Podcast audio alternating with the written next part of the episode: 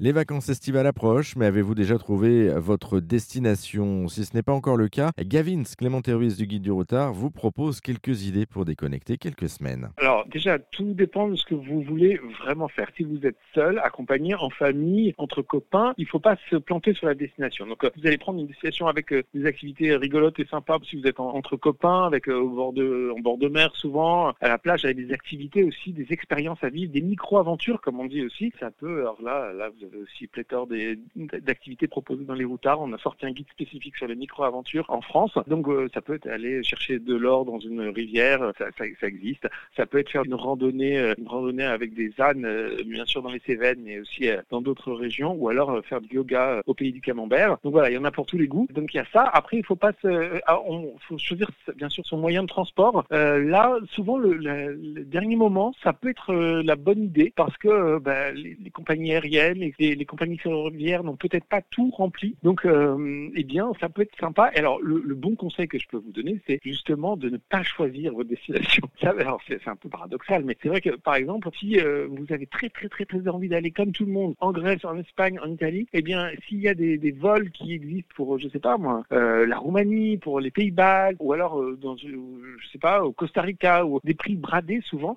à la dernière minute, les prix sont bradés, et c'est peut-être des destinations qu'on n'aurait pas imaginées, mais souvent, eh bien, c'est les destinations les moins chères et donc c'est le bon plan euh, pour choisir sa destination. Ça peut parfois être de ne pas choisir. C'est assez paradoxal, mais ça marche. Je vous conseille parce que vous allez pouvoir faire des surprises et souvent le voyage, c'est ça. C'est la découverte, c'est l'inattendu, c'est l'expérience. Vous allez faire des rencontres extraordinaires. Donc euh, peut-être euh, que c'est le moment d'en profiter. Un petit mot aussi des voyages alternatifs comme les voyages responsables, par exemple, le retour à la nature ou encore les vacances tournées vers le bien-être. Est-ce que ce sont des tendances actuelles? Alors on a, on a pu voir ces derniers temps qu'il y avait un vrai souhait de vacances à bas carbone ou à faible empreinte écologique. Donc c'est vrai qu'on on favorise beaucoup le train, qui est moins polluant. Donc là, par exemple, il y a, tout un, système de cartes avec la SNCF. En Occitanie, vous achetez un billet, c'est valable sur plusieurs sites, sur plusieurs titres de ligne. Donc ça, c'est assez génial. Il y a plein de régions qui le font maintenant. Donc renseignez-vous pour voir. Euh, mais c'est vrai que le train, ça reste quand même plus écolo. Le covoiturage, si vous pouvez le faire, faites-le, ça, joue beaucoup. C'est vrai que nous, on voit pas mal de personnes qui nous le demandent. Ça, et après, c'est vrai que la marche,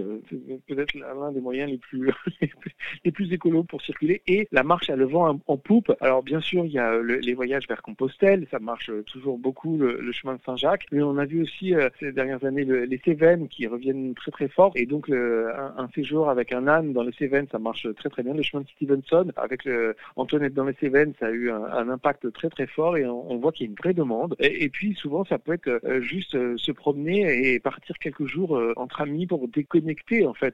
Souvent, ce qui est assez intéressant, c'est de voir l'itinéraire que vous souhaitez faire. Est-ce que vous voulez le faire en voiture? Est-ce que vous voulez le faire en train? Et posez-vous la question à vélo aussi. Le vélo marche très très bien. Euh, là, on a aussi une gamme de guides euh, au niveau des vélos. Alors, il y a plein de voies désormais qui sont réservées exclusivement au vélo, les, voies vertes. Et donc là, vous avez la Loire à vélo. C'est un des grands succès euh, du routard. Tous les chemins qui vous permettent d'aller visiter les châteaux de la Loire en Touraine, c'est absolument magnifique. Et après, il y a plein d'activités qui sont proposées en cours de route. Et il y a des établissements qui sont estampillés accueil vélo. Donc là, vous pouvez euh, déposer votre vélo, vous pouvez euh, parfois le, réparer si vous avez un problème hein, en cours de route. Souvent, ils sont à moins de 5 km de la voie verte et c'est pour ça c'est comme ça qu'ils ont l'estampillage le, euh, accueil vélo. Il y a plein d'itinéraires le long des côtes. là aussi, c'est assez sympa. Et on a la chance maintenant d'avoir des vélos à assistance électrique, des VAE. Donc on peut faire très très long trajet qu'on ne soupçonne même pas, même dans les côtes. On peut se prendre pour Bernard Hinault ou, ou autre